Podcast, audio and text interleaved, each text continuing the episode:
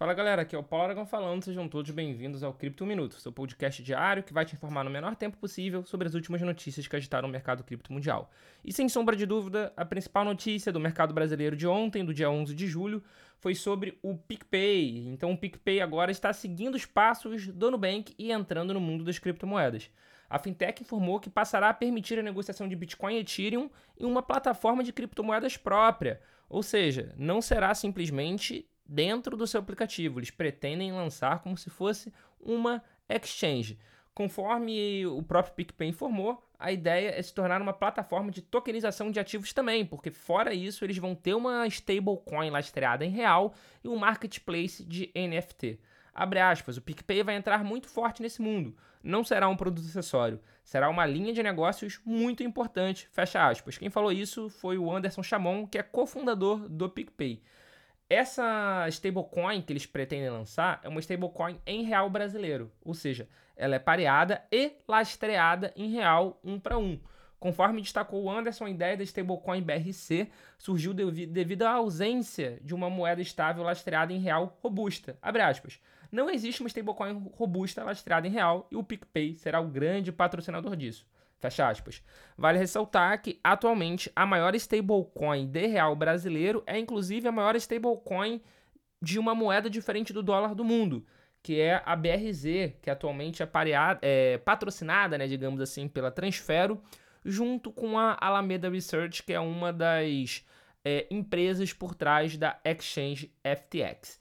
Então, agora o PicPay vai entrar no mundo das criptomoedas, não se sabe quando e não se sabe também ainda se o usuário vai poder, por exemplo, depositar a criptomoeda na sua conta, né, na sua carteira, ou então você vai poder comprar criptomoeda e sair com essa criptomoeda para uma carteira externa. Se a gente levar em consideração como as outras empresas do mercado fazem, pelo menos de forma inicial, a gente já sabe a resposta, a gente já sabe que não. Só que ainda não é oficial, a gente ainda não tem essa confirmação.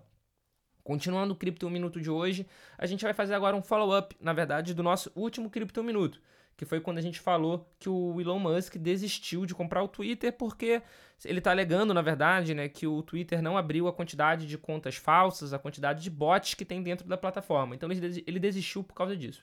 Então ele desistiu disso na última sexta-feira, que foi dia 8 de julho, e agora, diante disso, o Twitter está planejando entrar com uma ação no início já dessa semana contra o bilionário.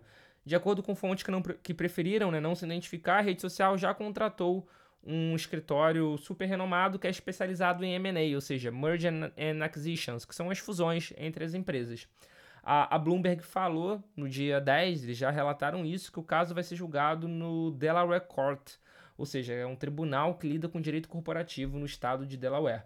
Ainda segundo reportagem, reportagem, com base nas disputas judiciais anteriores, é possível que o caso do Twitter contra o Musk seja concluído dentro de alguns meses.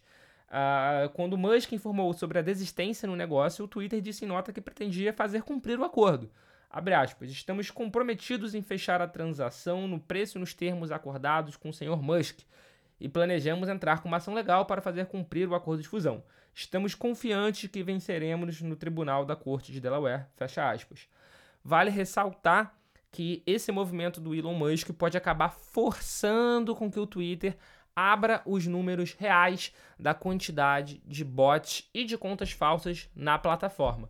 E se passar do que o Twitter tinha anunciado inicialmente para fazer o acordo, que era um total de 5%, pode ser que o Elon Musk tenha de fato sucesso. Para a gente saber o que vai acontecer, a gente tem que acompanhar aí os próximos capítulos dessa já novela quase que mexicana.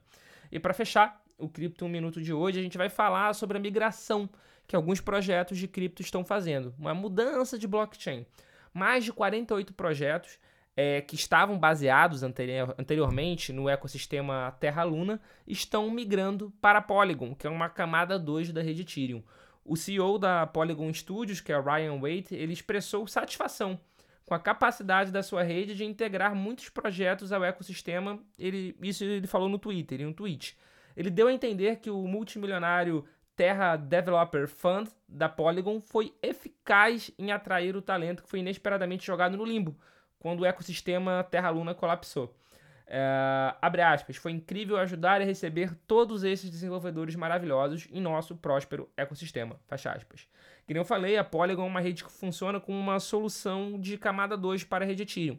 Com isso, as transações têm uma taxa muito reduzida se comparada à rede principal do Ether.